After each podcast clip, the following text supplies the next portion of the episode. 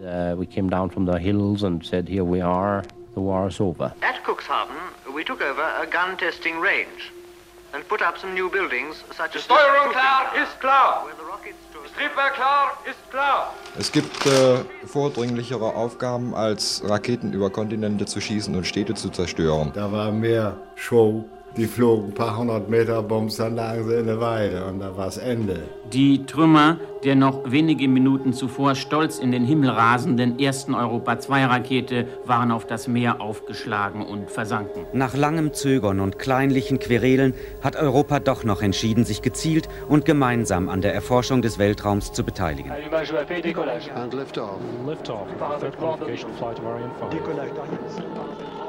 widme meinen Flug dem 30. Jahrestag der Gründung der Deutschen Demokratischen Republik. Millionen Landsleute, Herr Meerbull, nee, denken an Sie und wünschen Ihnen das Beste, Ihnen und Ihren Kameraden. Damit hat Europa dann, denke ich, auch die Karte gelöst, um Mitglied im Club derjenigen Agenturen zu werden, die bemannte Raumfahrt betreiben. Zero and liftoff of Space Shuttle Atlantis as Columbus sets sail on a voyage of science to the space station. Raumfahrt ist technisch, Raumfahrt ist teuer. Raumfahrt ist politisch, Raumfahrt ist militärisch. Raumfahrt ist kompliziert, Raumfahrt ist Romantik, ist Zukunft, eine Utopie und ein Sehnsuchtsort. Raumfahrt ist Projektionsfläche für vieles. Bis 1945 wurde Raketenforschung in Deutschland zum Bau tödlicher Waffen betrieben. 2018 fliegt ein deutscher Astronaut als Kommandant der Internationalen Raumstation ins All und appelliert an uns alle, das Leben auf der Erde zu beschützen und zu bewahren. Was war während der vergangenen 70 Jahre geschehen?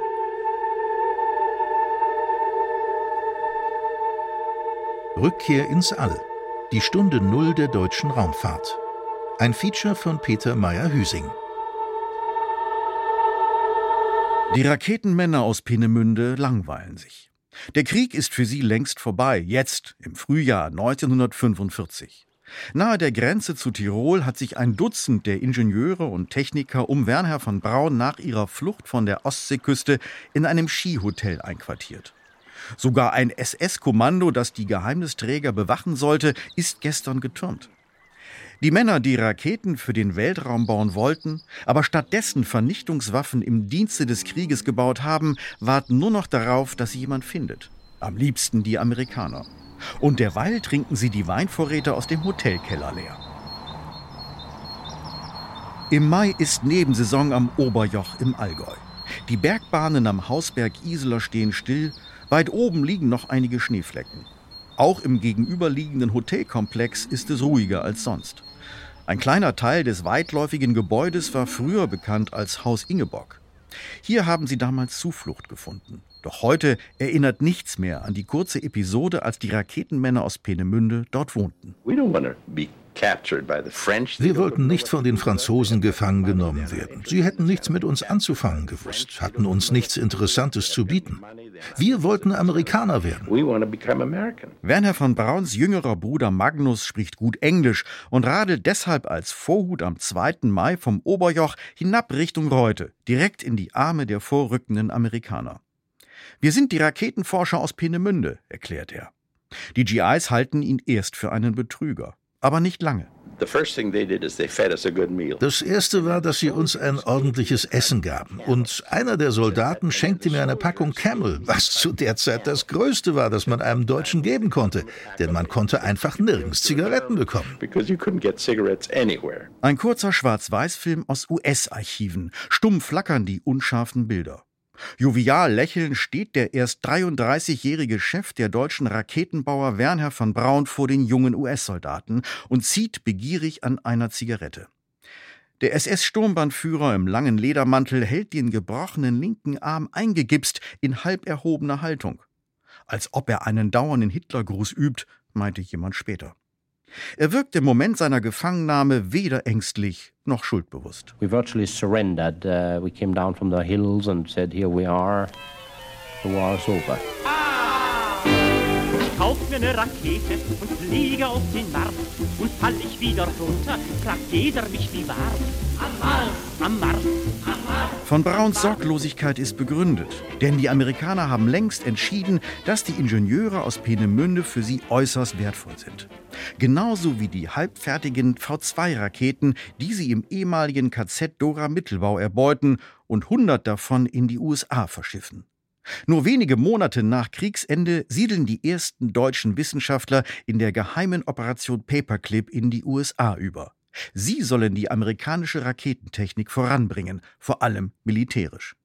In Deutschland wird es nach dem Willen der Alliierten auf absehbare Zeit keine Raketenforschung mehr geben.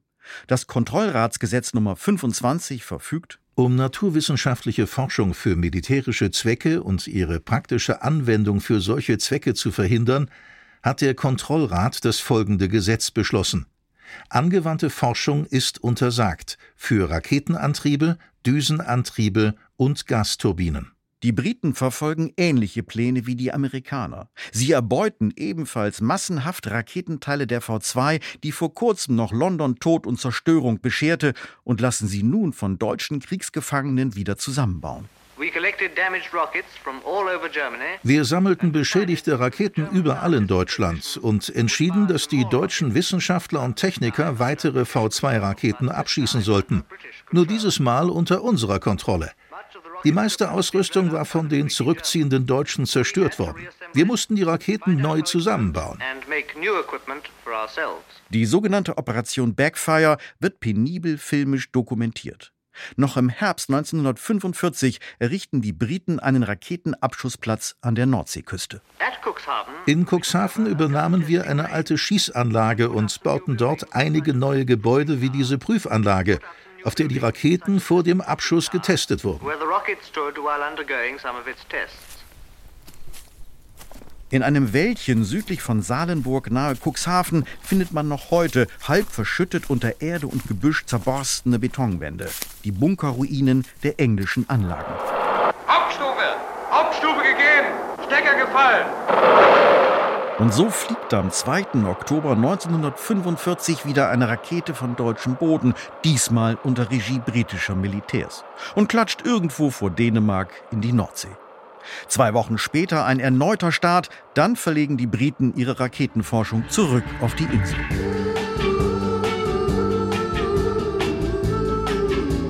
Ein paar Jahre lang bleibt es ruhig am Cuxhavener Nordseestrand. Aber einige deutsche Raketenenthusiasten tüfteln trotz offiziellen Verbots an neuen Projektilen und planen Starts. Etwa der Bremer Karl Poggensee und sein Kollege Albert Püllenberg. Beide arbeiteten als Raketentechniker in Peenemünde, aber eher in der zweiten oder dritten Reihe. Für sie gab es kein Angebot aus den USA, doch ihre Raketenbegeisterung ist ungebrochen. Jetzt aber nur für friedliche Zwecke. Radio Bremen besucht Mitte der 50er Jahre Albert Püllenberg. Diese reine Kriegsentwicklung ist nach unserer Ansicht für die Raumschifffahrt eine Fehlentwicklung und wir haben heute die Aufgabe, an unseren alten Plänen und Zielen anzuknüpfen, um diese Ziele eines Tages nach rein menschlichen, sauberen Gesichtspunkten erreichen zu können. Es gibt äh, vordringlichere Aufgaben, als Raketen über Kontinente zu schießen und Städte zu zerstören. Die vordringlichen Aufgaben, die wir mit Raketenkraft lösen können, sind Raketenpostverbindungen einzurichten. Die Sache würde vielleicht so vor sich gehen, dass Raketenflugzeuge auf einem Leitstrahl starten, die äh, sich über die Atmosphäre erheben und im Segelflug von dem Zielflughafen angesteuert vollautomatisch landen.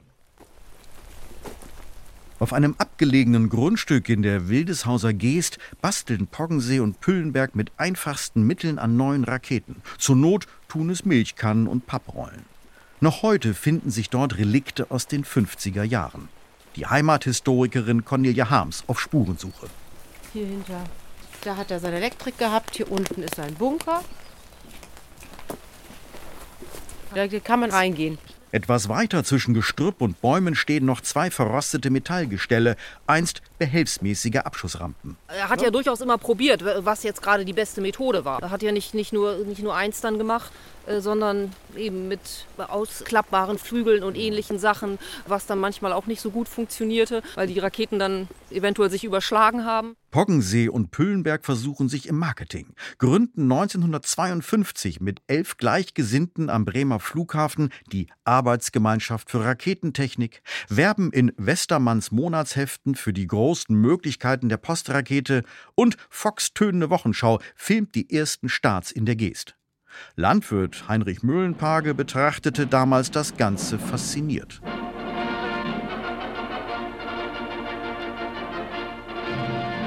Ich war als, als kleiner Junge so ungefähr oder mittlerer Junge, wie alt war ich denn da?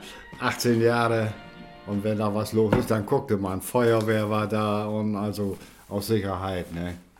Bloß, da war mehr Show die flogen ein paar hundert Meter, bums, dann lagen sie in der Weide und da war es Ende. Die Raketenabschüsse, das waren ja eher, ich sag mal, die Sachen in kleinerem, kleinem Umfang. Zum Beispiel, als der 1952 der erste große Raketenflugtag stattfand, da ist die weiteste Rakete auf 250 Meter geflogen. Dann kam er hier an und wollte telefonieren und, und sagte dann, äh, wenn er, wenn er schnell sprach, stotterte er ein bisschen. Ne? Bin schon mal die Pannen fast, lief gerade wohl los, dann knallt hat bindet euch mal die Dachziegel fest, gleich geht's wieder los. Bloß wie gesagt, er wollte aus nichts, wollte er was machen und das ist schwierig. Also später hat man natürlich auch durchaus größere Raketen abgefeuert mit größerer Reichweite und deswegen ist das hier 57 auch verboten worden, weil die Raketen eine zu große Reichweite erreichten. Also geht es zurück nach Cuxhaven. Ein raketenbegeisterter Stadtrat sorgt für eine offizielle Startgenehmigung und ab 1957 schießt die jetzt in Deutsche Arbeitsgemeinschaft für Raketentechnik umbenannte Gruppe wieder Flugkörper über das Watt. 3, 2, 1, 0. Aufmerksamkeit und Begeisterung für die sonderbaren Tüftler wachsen. Zwei Monate nach dem ersten Start an der Nordseeküste kreist der Sowjetsatellit Sputnik um die Erde. Und die Welt in Ost und West blickt gebannt zum Himmel. Offensichtlich ist dieser erste Wettkampf zwischen den Amerikanern und den Russen von den Russen gewonnen worden. Denn nicht nur die Meldung hat inzwischen die Welt erreicht, sondern die Signale, die dieser Satellit aus 900 Kilometer Höhe etwa aussendet, sind auf den verschiedenen Stationen aufgefangen worden.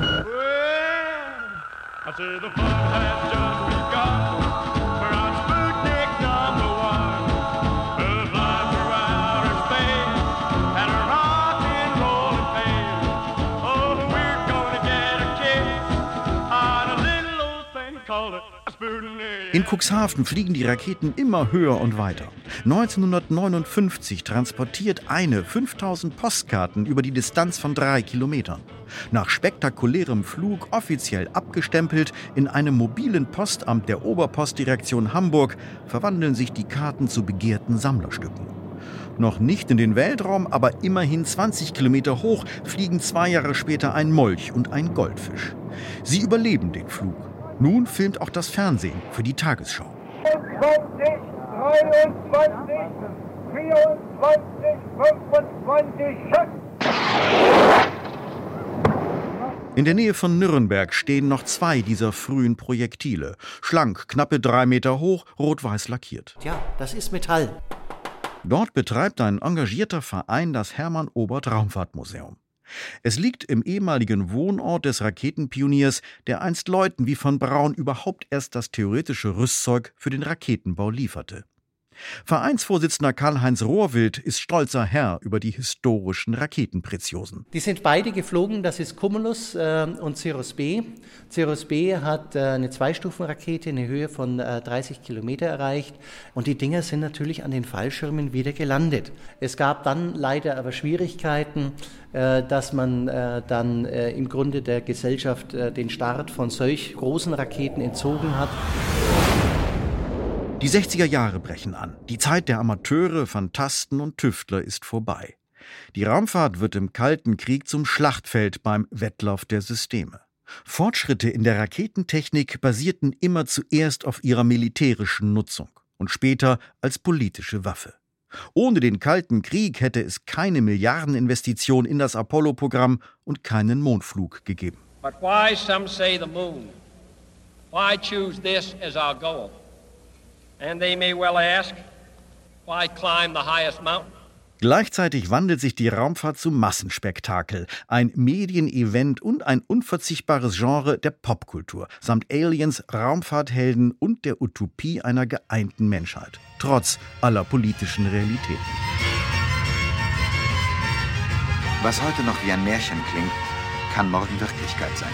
Hier ist ein Märchen von übermorgen. Es gibt keine Nationalstaaten mehr, es gibt nur noch die Menschheit und ihre Kolonien im Weltraum. Aber es lässt sich heute schon im Ansatz zeigen, dass diese Gesellschaft im Grunde auch an die Bundesregierung rangegangen ist und stark gepusht hat, dass hier im Grunde in Deutschland wieder Raumfahrtindustrie entsteht. Seit den Pariser Verträgen 1955 darf in der Bundesrepublik wieder zur Raumfahrttechnik geforscht werden. Erste Lehrstühle und universitäre Institute entstehen. Der Ingenieur Eugen Sänger etwa betreibt an der Universität Stuttgart wieder Raketenforschung, holt eine Tagung der jungen International Astronautical Federation in die Stadt und berät bald darauf die Bundesregierung. Und wie müssen wir uns diesen künstlichen Stern in etwa vorstellen? Dieser künstliche Stern, dieser erste Erdtrabant, wird wahrscheinlich eine kleine metallische Kugel sein, die innen hohl ist und in deren Innenraum unzählige Instrumente auf engstem Raum zusammengepackt sind, mit ihren Sendegeräten, um die Messergebnisse der Instrumente zur Erdoberfläche heruntersenden zu können. So prophezeit er bereits 1955 sehr präzise die Form des Sputnik. Und langsam erkennt auch die deutsche Politik die Bedeutung des Themas.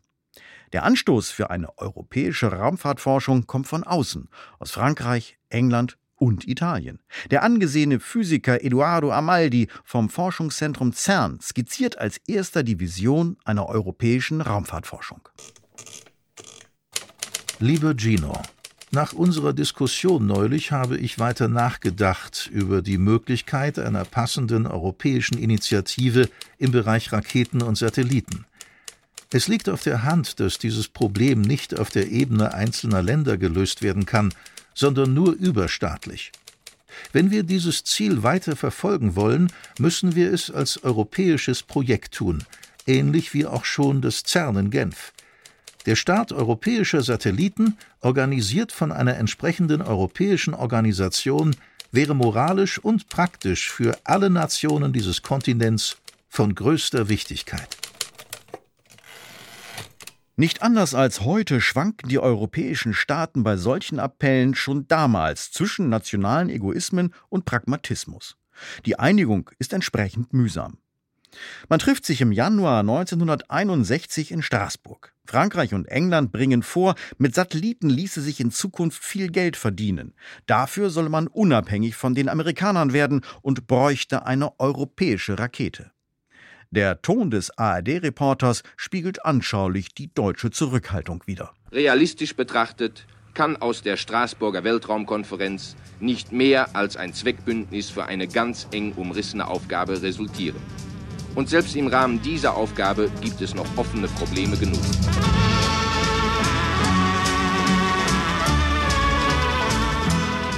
Aber irgendwie geht alles doch ganz schnell in diesem Jahr 1961, das man getrost als Zeitenwende für die Raumfahrt bezeichnen kann. Noch im Frühjahr umrundet Kosmonaut Juri Gagarin mit Vostok 1 108 Minuten lang die Erde. Космонавта Юрия Алексеевича Гагарина с борта советского корабля «Спутника» Vostok Kurz darauf folgt der Astronaut Alan Shepard in seiner Mercury-Kapsel und die Welt schaut wieder gebannt hinauf zu den ersten Menschen im All. John F. Kennedy hält im gleichen Monat seine programmatische Rede zum Apollo-Programm und einer Mondlandung noch in dieser Dekade. We choose to go to the moon. We choose to go to the moon. We choose to go to the moon in this decade and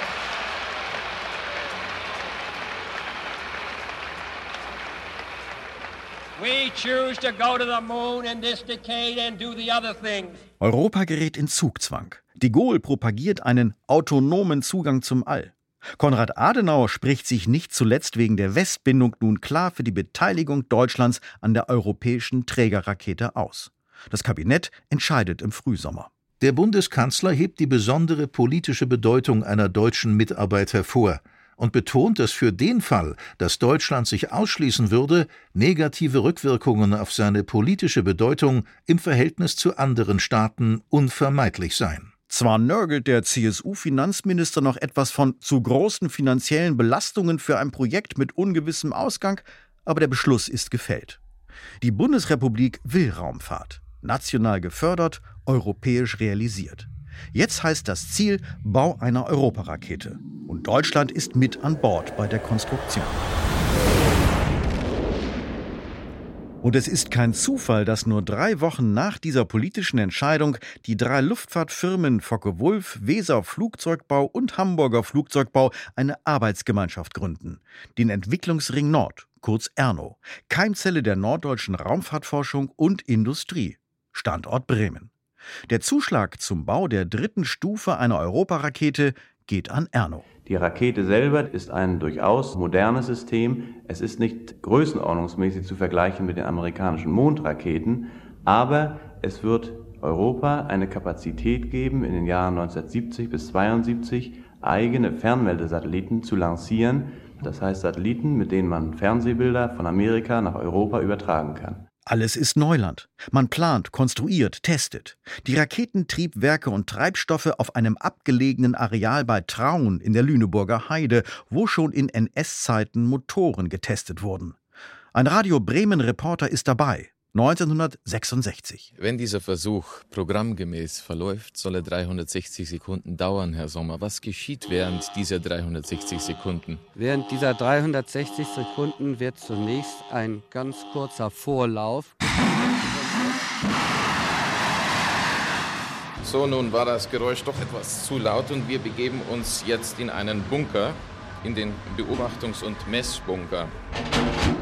Noch heute findet man die alten Teststände auf dem weitläufigen Gelände im Kiefernwald, jetzt unter Verwaltung des Deutschen Zentrums für Luft- und Raumfahrt.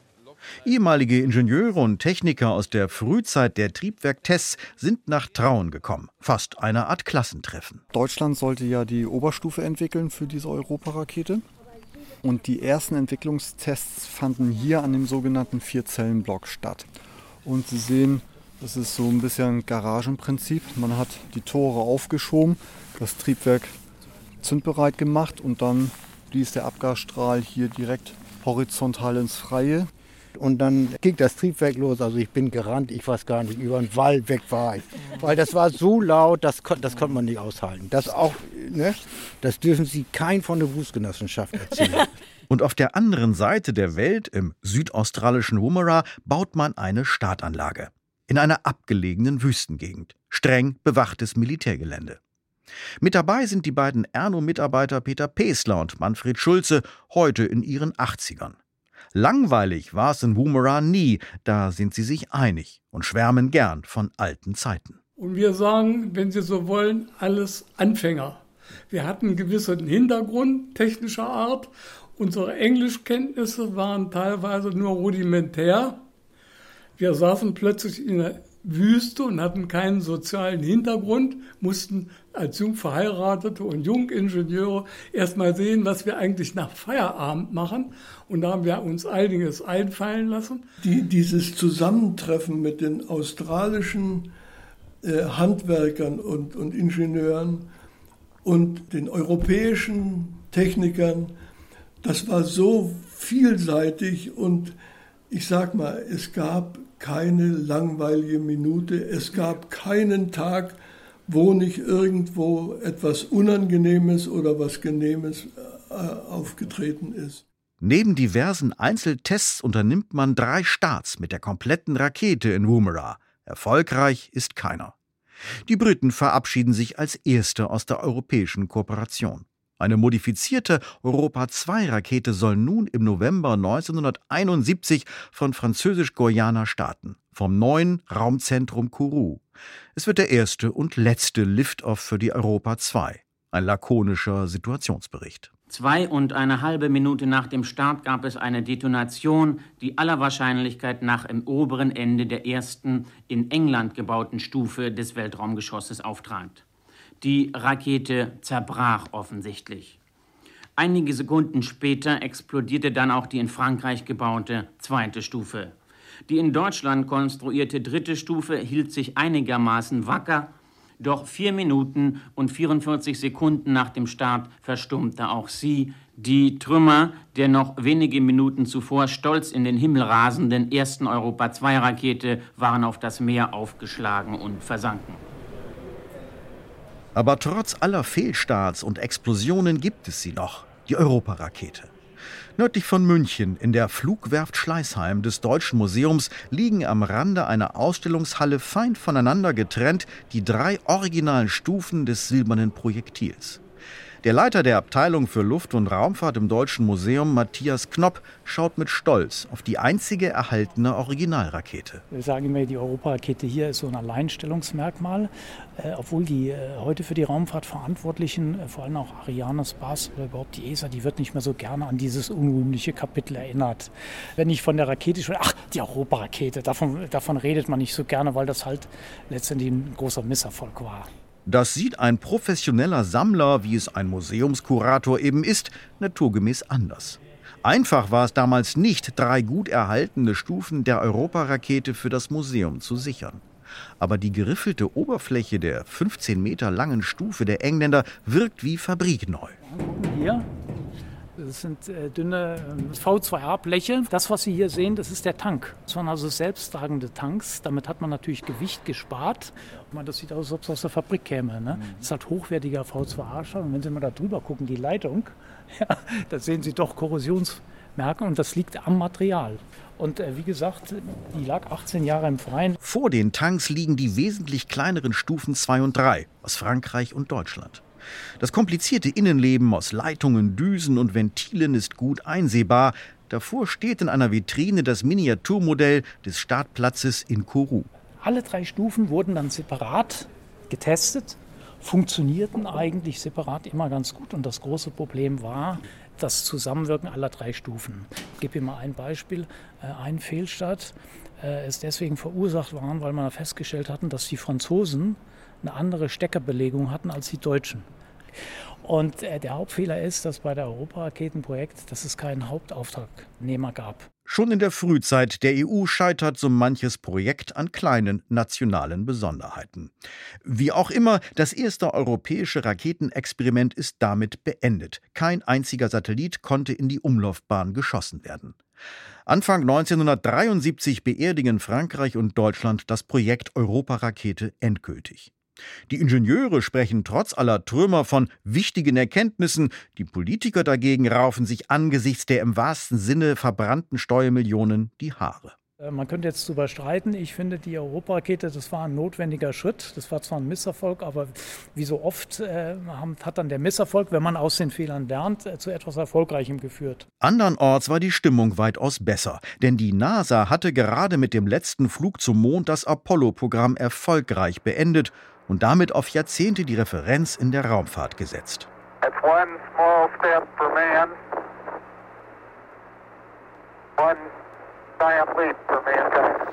Das war das größte Ereignis, was jemals auf der Erde geschehen ist.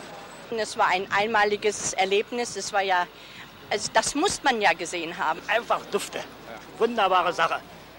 Es war wirklich für uns der, ein sehr erhebender Augenblick. Und ich bin sehr glücklich, in dem Jahrhundert leben zu können. Sehr schön, ausgezeichnet. Aber was nun?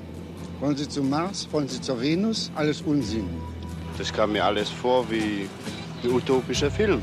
Ground control to Major Tom. Ground control to Major Tom. Take your protein pills and put your helmet on.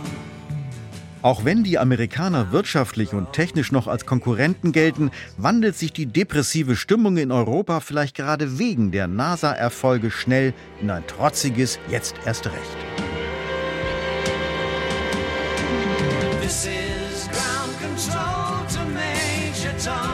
Vor allem Frankreich beharrt weiter auf einem autonomen Zugang zum Weltraum und will beim beginnenden Geschäft mit Satellitenstarts nicht von den USA oder anderen Mächten abhängig sein.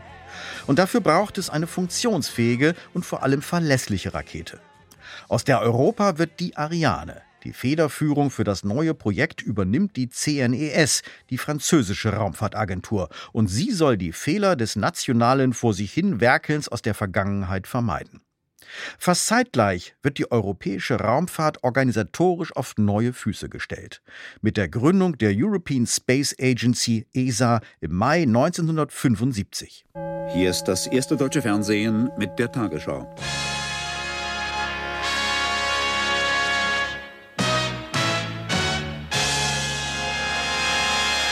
Nach langem Zögern und kleinlichen Querelen hat Europa doch noch entschieden, sich gezielt und gemeinsam an der Erforschung des Weltraums zu beteiligen.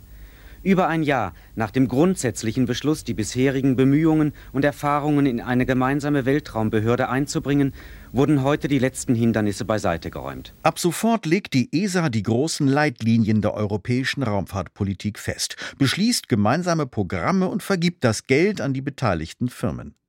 In der ESA-Konvention formulieren die neun Gründungsnationen Frankreich, Deutschland, Großbritannien, Italien, Spanien, Belgien, Dänemark, Schweden und die Niederlande ihre Prinzipien und wollen sich mit dem konsequenten Ausschluss von Rüstung von den Großmächten absetzen. Zweck der Organisation ist es, die Zusammenarbeit der europäischen Staaten für ausschließlich friedliche Zwecke auf dem Gebiet der Weltraumforschung und der Weltraumtechnologie im Hinblick auf deren Nutzung für die Wissenschaft zu entwickeln.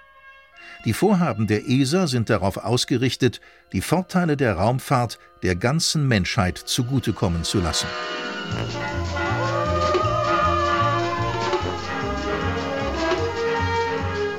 Im Sinne dieses neuen europäischen Geistes vergibt die CNES die Aufträge zum Arianebau. Die zweite Stufe der Rakete soll bei Erno in Bremen entwickelt und gebaut werden bei VfW Fokker in Bremen. Erste Modelle von Teilen für Europas neue Rakete in Originalgröße. Diese ESA-Zukunft aus Blechfarbe und Holz mag noch wenig beeindrucken.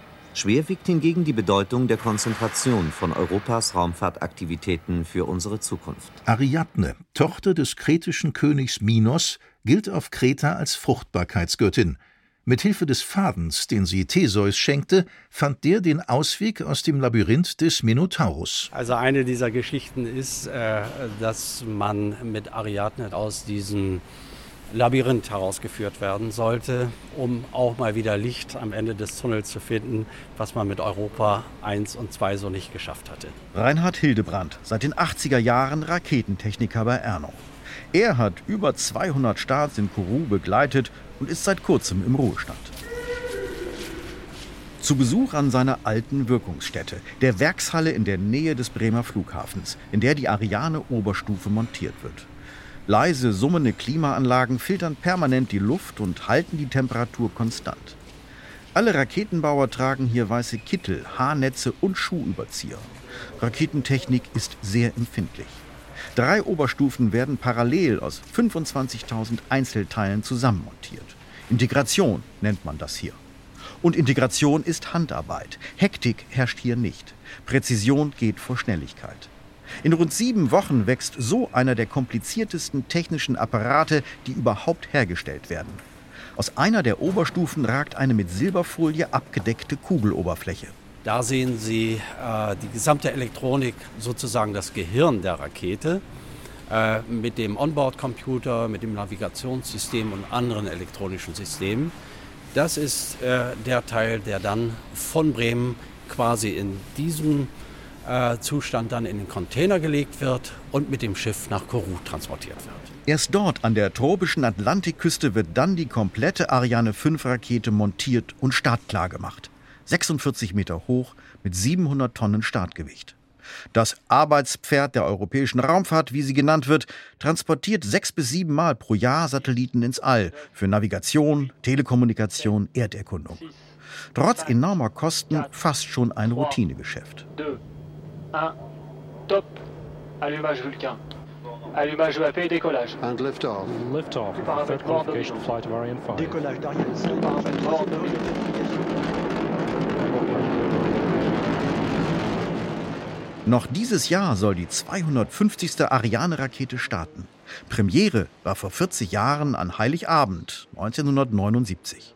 Beim dritten Anlauf war es heute soweit um 18.13 Uhr Start.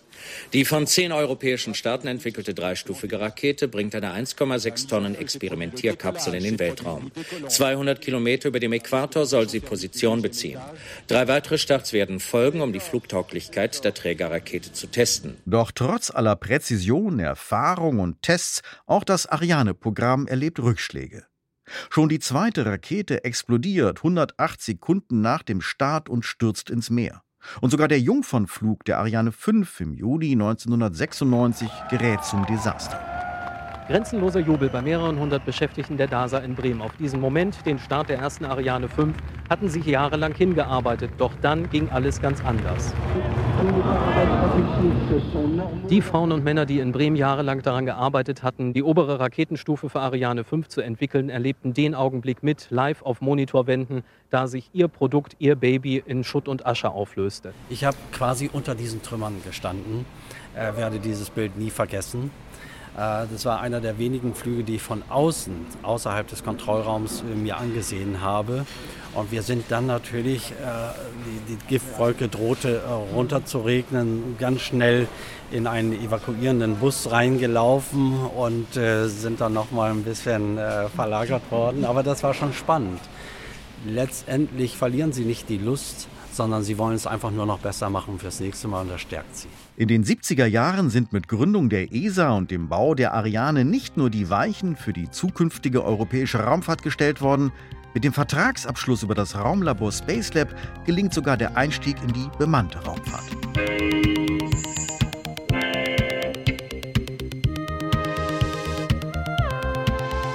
Die NASA arbeitet schon länger an einem Post-Apollo-Programm.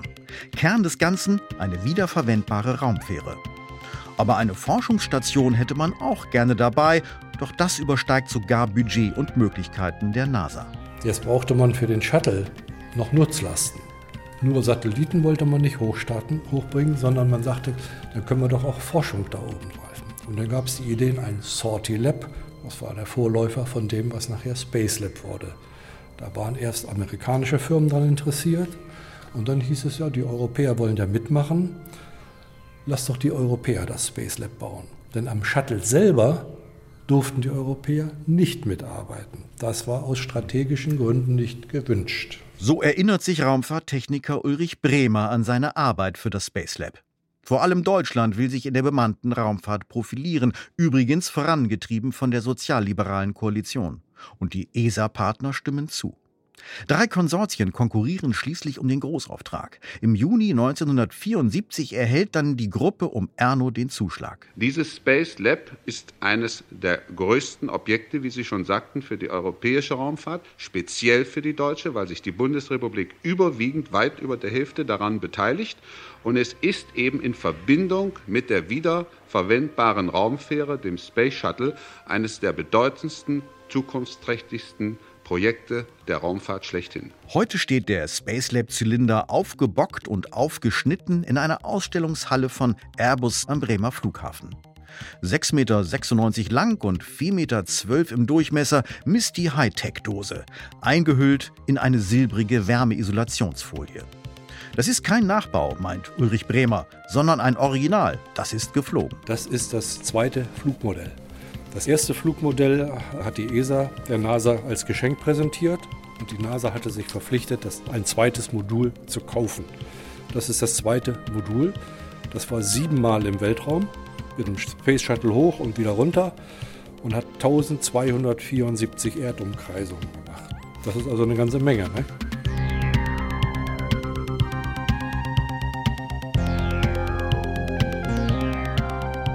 Über sieben Jahre haben wir dran gearbeitet, sagt Ulrich Bremer. Für uns war das alles technisches Neuland. Es gab Krisen. Mehrmals stand das ganze Projekt kurz vor dem Scheitern. Und die Kosten stiegen. Trotzdem liefert Erno 1982 dann ein fertiges Space Lab bei der NASA ab. Das Meisterstück der europäischen Raumfahrttechnik neben der Ariane-Rakete. In der Ladebucht der Space Shuttle-Fähren fliegt das Raumlabor von Cape Canaveral ins All. Erstmals am 28. November 1983.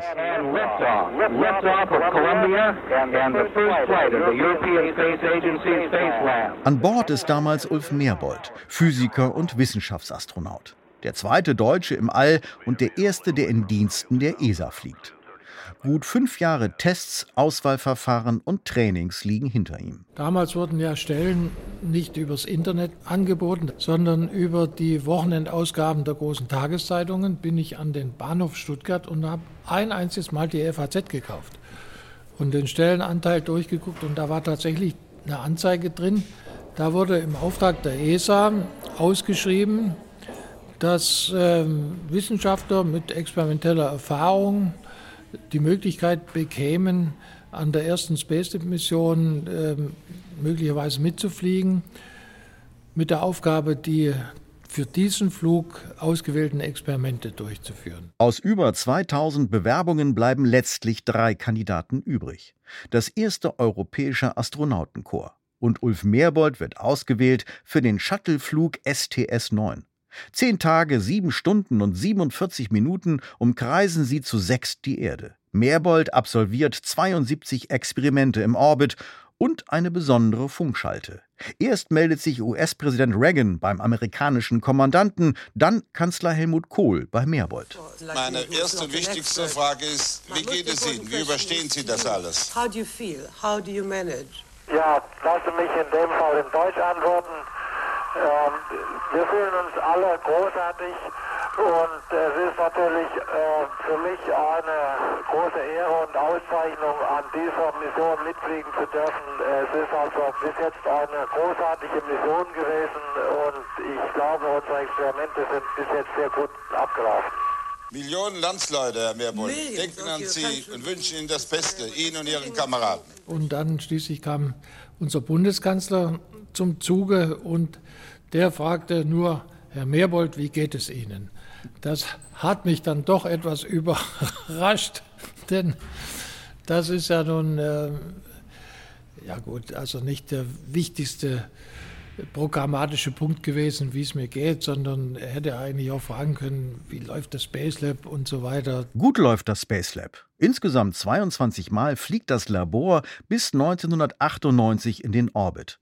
Darunter die berühmten D1 und D2 Missionen und auch Meerbold ist noch ein zweites Mal dabei. Damit hat Europa dann, denke ich, auch die Karte gelöst, um Mitglied im Club derjenigen Agenturen zu werden, die bemannte Raumfahrt betreiben.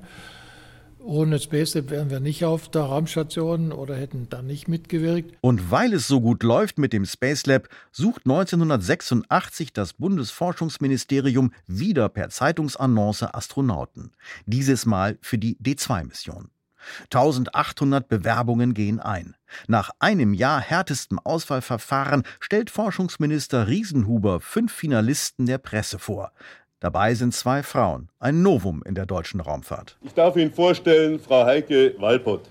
Frau Walpott ist mit 27 Jahren das jüngste Teammitglied. Dazu ist zu sagen, dass hier speziell bei dieser Auswahl keine Fachkenntnisse in einer Richtung gefragt waren, sondern man musste sowohl im wissenschaftlichen Bereich in allen Fachdisziplinen ein Mindestmaß an Kenntnissen vorweisen dazu eine gute psychische und physische Kondition aufweisen. Doch das reicht nicht als Ticket ins All. Walpott und ihre Kollegin Renate Brömer bleiben zeitlebens auf der Erde. Alle drei männlichen Auserwählten von damals fliegen später in den Orbit. Bis heute ist die deutsche Raumfahrt im Gegensatz zur amerikanischen NASA ein Boys Club. Der Spacelab-Pionier Ulf Merbold befindet sich Ende der 70er Jahre noch mitten in seiner Ausbildung zum Astronauten, als im Ostteil Deutschlands staatstragende Erfolgsmeldungen verbreitet werden. 26. August 1978. Valery Bykowski und Sigmund Jähn besteigen das Raumschiff Soyuz 30. Der Countdown läuft.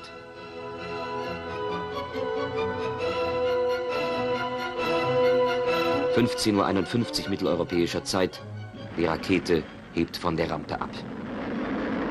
Der Offizier der Nationalen Volksarmee Sigmund Jähn aus dem Örtchen Morgenröte-Rautenkranz ist der erste Deutsche, den die Sowjetunion in ihr Interkosmos-Programm aufgenommen hat. Ein Raumflugprogramm für Kosmonauten aus den sogenannten Bruderstaaten im Ostblock. Sieben Tage verbringt der ausgebildete Flieger Jähn auf der Raumstation Salyut 6 und absolviert diverse wissenschaftliche Experimente, immer auf politischer Linie. Ich widme meinen Flug dem 30. Jahrestag der Gründung der Deutschen Demokratischen Republik, meinem sozialistischen Vaterland. Ich habe diesen Text ordentlich gelernt und möglichst auswendig abgelesen. Ich war auch nicht äh, gegen diesen Text, er war eben der Text für den ersten DDR-Kosmonauten. Einer von uns fliegt da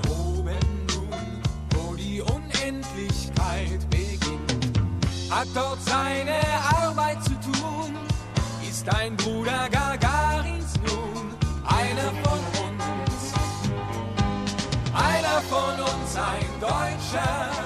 Wochenlang schwelgt die DDR-Propaganda in national getränkter Heldenlyrik. Paraden, Jubelempfänge, Auszeichnungen reihen sich aneinander. Die Begeisterung im Westen für den ersten Deutschen im All bleibt nüchtern schmallippig. Der erste Kosmonaut aus der DDR ist auf dem Rückweg zur Erde. Eine Woche lang war er mit seinem sowjetischen Kollegen Bykowski in der Raumstation Salut 6, um wissenschaftliche Experimente auszuführen. Es ist schließlich der gebürtige Thüringer Ulf Meerbold, der dann nach der Wiedervereinigung Sigmund Jähn zu einem Beraterjob bei der ESA verhilft, als Kontaktmann in Russland. Das Space Lab absolviert seinen letzten Flug im April 1998. Bald danach kehrt Flugmodul 2 zurück an seinen Heimatort Bremen und wird vorerst am Flughafen ausgestellt. Zu der Zeit arbeiten die Ingenieure und Techniker der damaligen DASA nebenan schon an einem Nachfolger. Nicht größer, aber schöner, komplexer. Das Columbus Forschungslabor für die internationale Raumstation ISS.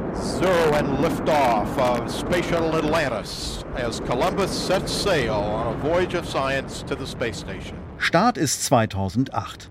Raumfahrt braucht lange Zeiträume. Zwischen ersten Planungen und dem Start von Raumfahrzeugen vergehen oft 20 Jahre und mehr. Wir haben ja nun lange auf diesen Augenblick gewartet. Ne? Wir wollen hoffen, die Daumen drücken, dass es nun auch klappt. Es ist natürlich für mich der Abschluss einer zehnjährigen Arbeit.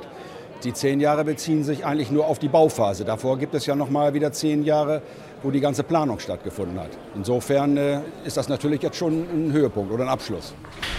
In der Nähe des Kölner Flughafens betreibt die ESA ihr Astronautenzentrum.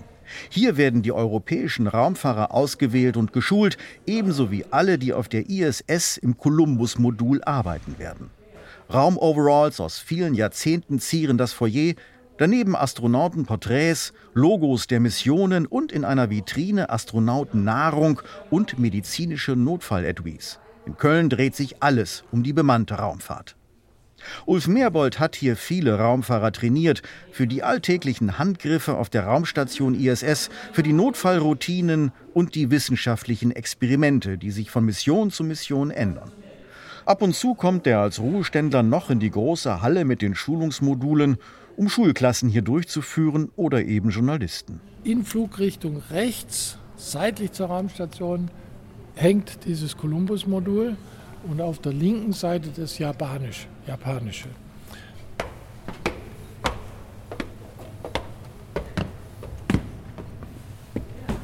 Das, wo wir jetzt sind, das ist ein sogenannter Not, ein Knoten. In die Richtung geht die lange Achse. Da steht jetzt dieser ganze lange, dieser Kanal. Hier geht es zu den Japanern. Und das ist jetzt unsere Kiste. Das ist jetzt. Entschuldigung, dass ich erstmal was erzählt habe. Das ist jetzt das Columbus-Modul, das wir gebaut haben. Und es, für mich wirkt es wie Space Lab. Ich komme mir vor, als wäre ich zu Hause. Okay, Capcom, we're go for APU shutdown for the DTO. Die ISS mit dem Columbus-Modul umkreist die Erde immer noch. 21 Jahre nachdem ihr erstes Bauteil in den Orbit geschossen wurde.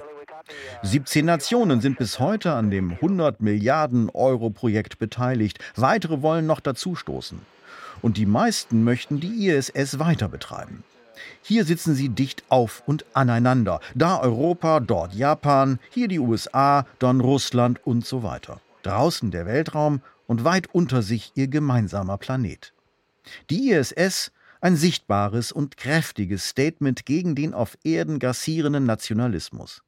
Die verbindende Raumfahrt, für ESA-Generaldirektor Jan Wörner eine seiner Kernaufgaben. Wir treffen uns regelmäßig und es ist für mich jedes Mal, dass ich denke, Mensch, es geht ja doch. Wir treffen uns auf europäischer Ebene, Länder, die ansonsten politisch jetzt auch äh, schwierig sind, und wir treffen uns im globalen Bereich mit Ländern, da sitzen eben alle am Tisch. Da sitzt China, USA, Russland, Japan, äh, Australien, Europa. Die sitzen alle am Tisch und diskutieren gemeinsam und zwar gemeinsam. Was, wie können wir das gemeinsam vorwärts bringen? Und da ist von diesen Spannungen, die es politisch gibt, nichts zu spüren. Also Raumfahrt hat wirklich diese Kraft und bei der Raumfahrt ist das Schöne, die können ja dem sich auch gar nicht entziehen. Wir fliegen ja drüber weg. Das ist für Jan Wörner, einem der wichtigsten europäischen Wissenschaftsmanager, Tagesrealität. Er pendelt permanent. Darmstadt, Köln, Paris, Madrid, Rom und so weiter.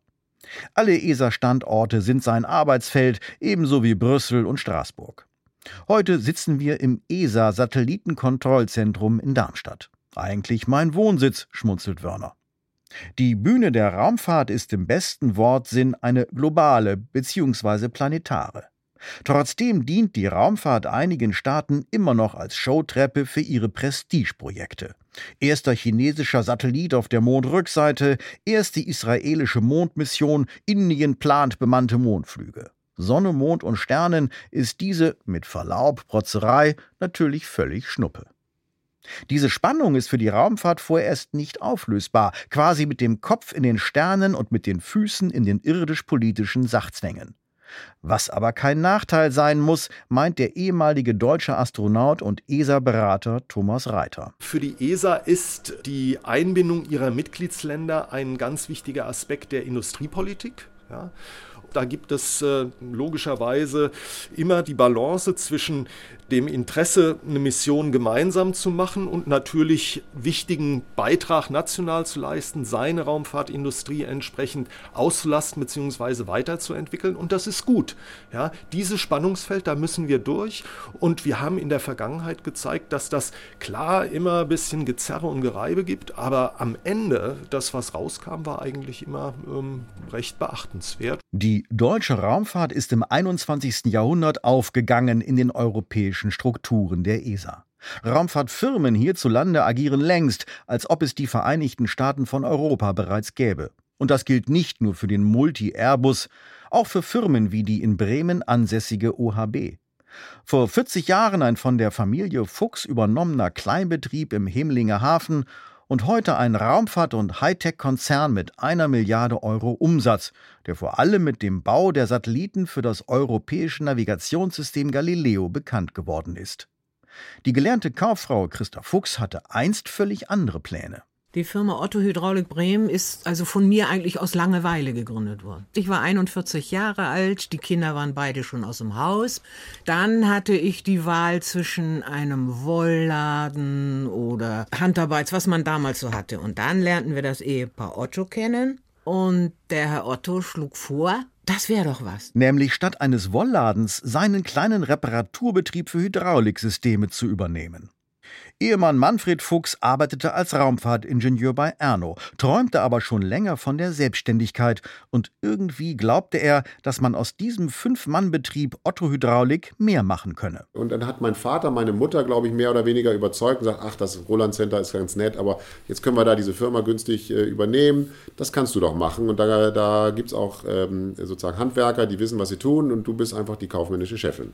So war, so war die Story. So der Sohn und heutige OHB-Vorstandschef Marco Fuchs. Die hanseatische Variante einer kalifornischen Garagengründungssaga. Oder die europäische Antwort auf Elon Musk von SpaceX oder dem Raumfahrtunternehmer Jeff Bezos? Auf jeden Fall etablierte sich OHB schnell zum Spezialisten für Kleinsatelliten und Zulieferer für die großen Raumfahrtprojekte wie Ariane, Spacelab und so weiter und beschäftigt heute europaweit über 2500 Menschen. Insofern war mein Vater ein ganz typischer Start-up-Unternehmer. Sozusagen versuchen, das, was man in seinem Berufsleben, was er in seinem Berufsleben eben sozusagen in der damaligen Industrie gesehen hat, zu verbessern, zu simplifizieren, preiswerter zu machen, effektiver zu machen, mehr Nutzen aus äh, dem gleichen Aufwand rausholen. Das war so die Grundidee und OHB System war damals auch eine echte Garagenfirma. Und was wird kommen? Nach derzeitigem Stand wird die ISS noch mindestens bis 2024 weiter betrieben, vielleicht auch länger. Die neue Ariane 6 soll zum ersten Mal im kommenden Jahr von Kourou aus starten. Die zum Vorgängermodell wesentlich preiswertere Rakete hatte zwar erst Probleme, genügend gebuchte Starts zu bekommen, doch mittlerweile finden sich rund zehn Satelliten auf der Terminliste.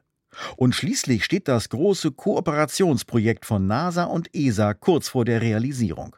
Das Raumschiff Orion, das seit langem wieder Astronauten zum Mond bringen soll, Start geplant für 2022. In Bremen wurde das Servicemodul für Orion gefertigt und vergangenes Jahr der NASA übergeben. Es liefert Treibstoff, Wasser, Luft und Strom für Raumschiff und Crew.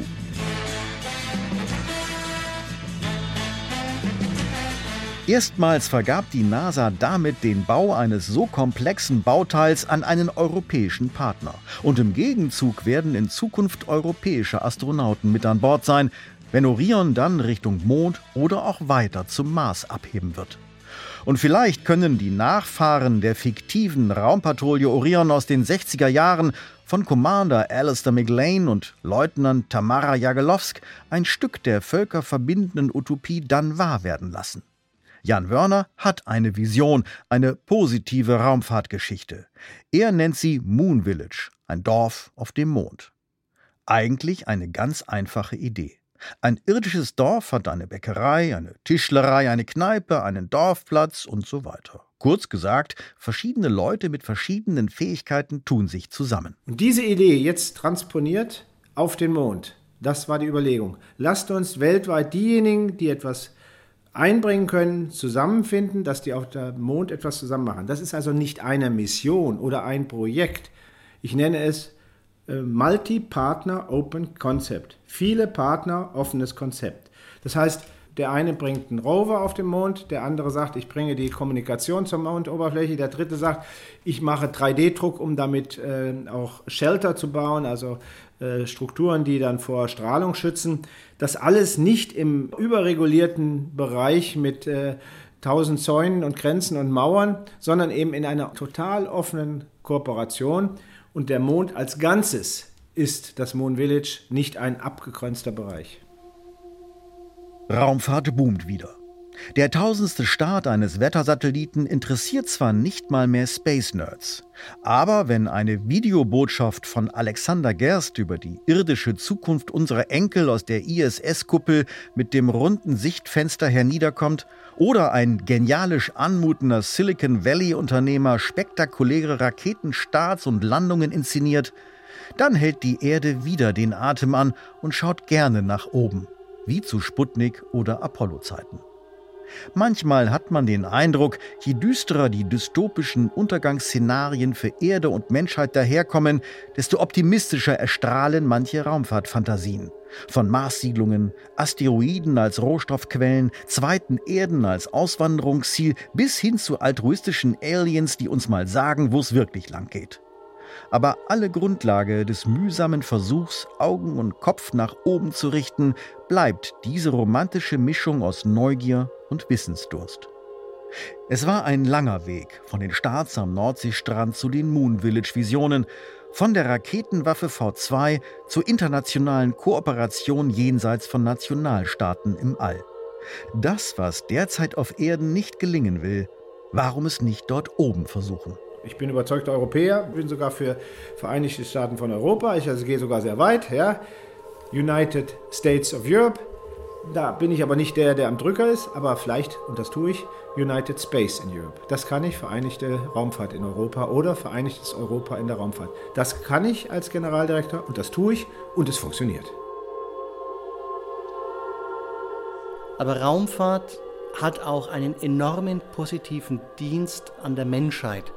Da machen sie etwas Größeres, weit größer als sie selbst sind. Und wenn du dir überlegst, alleine äh, von dem, aus was du bestehst, du bestehst aus Sternenstaub. Wir haben mit diesem Universum äh, eine viel tiefere Verbindung, als wir überhaupt annehmen. Und warum sollten wir an dieser Stelle das im Jahr 2019 sagen, wir wissen alles, wir gehen nicht mehr weiter?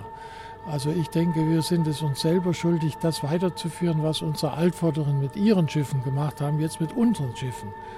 Und insofern das große Ziel äh, dieses Jahrhunderts, das kann eigentlich nur darin liegen, das Planetensystem anzugehen. Und das kann auch nur konkret heißen, erstmal zum Mars zu fliegen und mal gucken, wie es da aussieht.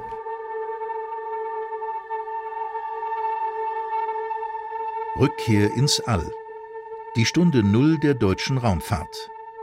Ein Feature von Peter Meyer-Hüsing. Es sprachen Holger Postler und der Autor. Produktion und Technik Eva Garte und Adrian Eichmann. Regie Peter Meyer-Hüsing. Redaktion Tobias Nagorny. Eine Produktion von Radio Bremen aus dem Jahr 2019.